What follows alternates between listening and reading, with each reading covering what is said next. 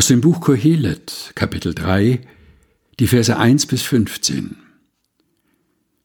Für alles gibt es eine bestimmte Stunde. Und jedes Vorhaben unter dem Himmel hat seine Zeit. Eine Zeit für die Geburt und eine Zeit für das Sterben. Eine Zeit zum Pflanzen und eine Zeit zum Ausreißen des Gepflanzten.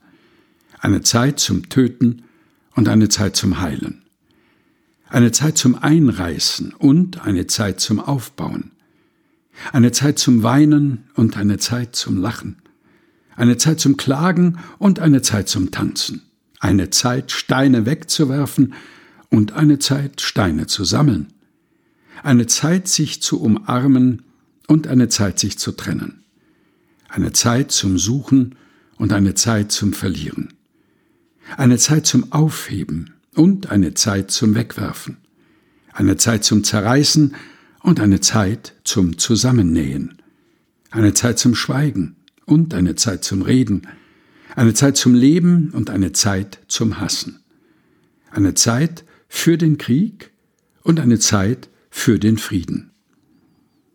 Welchen Gewinn hat einer davon, dass er etwas tut und sich damit abmüht? Ich sah das vergebliche Tun. Gott hat es den Menschen aufgegeben, damit sie sich plagen. Alles hat er so gemacht, dass es schön ist zu seiner Zeit. Auch hat er ihnen ans Herz gelegt, dass sie sich um die Zeiten bemühen. Nur kann der Mensch das alles nicht begreifen, was Gott von Anfang bis Ende tut.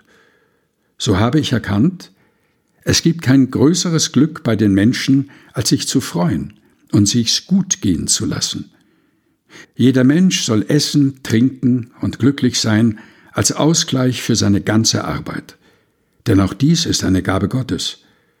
So habe ich erkannt, alles, was Gott tut, ist von Dauer. Nichts kann man hinzufügen und nichts davon wegnehmen.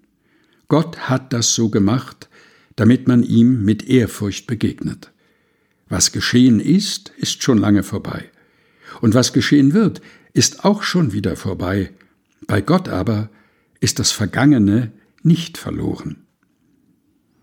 Kohelet 3, Vers 1 bis 13 aus der Basisbibel der Deutschen Bibelgesellschaft, gelesen von Helga Heinold.